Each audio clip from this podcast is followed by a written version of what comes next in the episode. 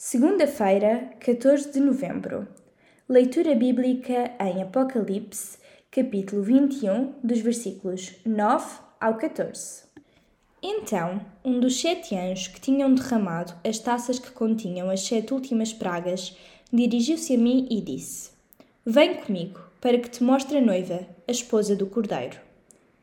E levou-me, em espírito, a uma montanha muito alta. De lá vi aquela magnífica cidade, a Santa Jerusalém, e vinha descendo do céu, de junto de Deus, com a glória do Senhor, cintilava com o fulgor de uma pedra muito preciosa, como o jaspe transparente como o mais puro cristal. Tinha muralhas largas e altas e doze entradas guardadas por doze anjos.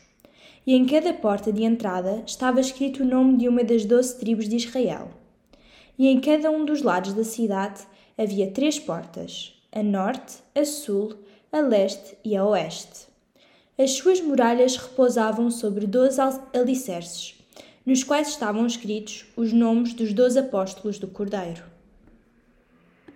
Este anjo mensageiro foi o mesmo anjo que transportou uma das sete taças da cólera de Deus.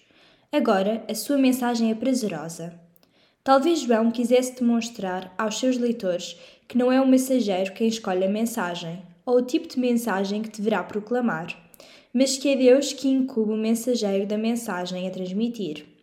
João, ao dizer que o anjo o transportou ao alto monte, está a lembrar aos seus leitores o evento descrito em Ezequiel 42. A descrição que João faz das portas da cidade é tirada de Ezequiel 48, dos versículos 30 ao 35.